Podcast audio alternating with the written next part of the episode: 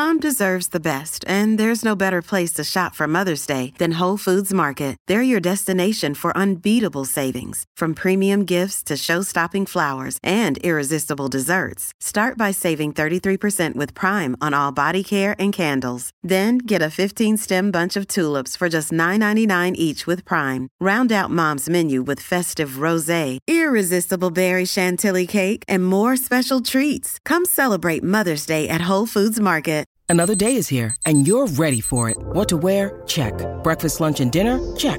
Planning for what's next and how to save for it? That's where Bank of America can help. For your financial to-dos, Bank of America has experts ready to help get you closer to your goals.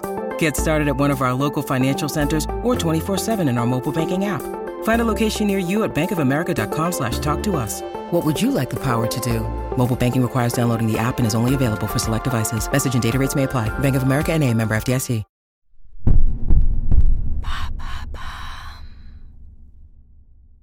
Peut-on manger du fromage tous les jours?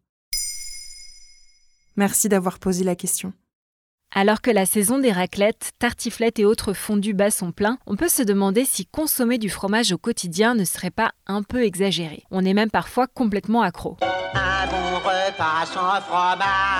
Or, le fromage est souvent décrié en raison de ses apports caloriques, de la quantité de sel qu'il contient ou encore de sa teneur en lactose. En moyenne, nous en consommons 27 kg par habitant en France et le choix est vaste entre 1200 et 2300 variétés, allant du fromage frais au fromage à pâte molle, à pâte pressée cuite ou non, ou encore aux pâtes persillées. Il y a aussi les fromages à pâte fondue comme le brie ou la vache qui rit, ou encore les fromages au lait de chèvre. On peut éventuellement les classer en deux catégories. Les fromages qui sont simplement le résultat du caillage du lait, ils contiennent plus d'eau et sont souvent moins caloriques. Ce sont par exemple les faisselles ou les fromages blancs.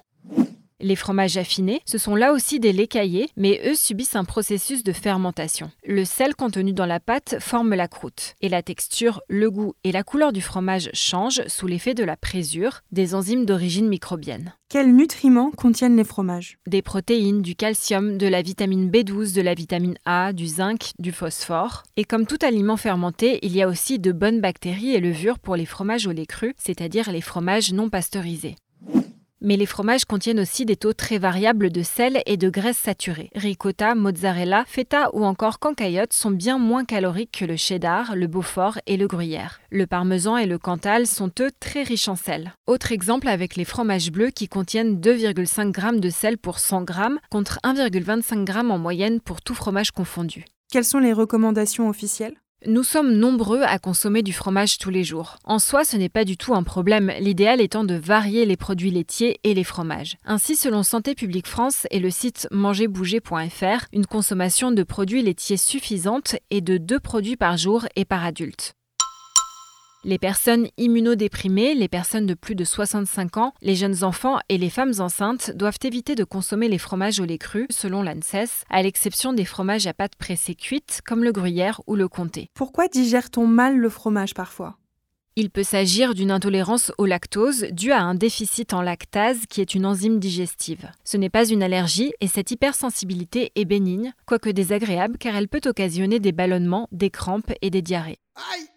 Les fromages de vache ont une teneur en lactose plus importante que les fromages de chèvre ou de brebis. Il peut aussi s'agir d'une allergie aux protéines de lait de vache, mais cette allergie concerne surtout les nourrissons et les enfants de moins de 3 ans. Il est possible de faire tester son seuil d'intolérance au lactose en mesurant le taux de glucose dans le sang avant et après consommation. En fonction, on peut miser sur des fromages pauvres en lactose comme le gouda ou le parmesan, et si l'intolérance est importante, les fromages véganes ou sans lactose peuvent alors être une option. Maintenant, vous savez, un épisode écrit et réalisé par Émilie Drujon. Ce podcast est disponible sur toutes les plateformes audio et si cet épisode vous a plu, n'hésitez pas à laisser des commentaires ou des étoiles sur vos applis de podcast préférés.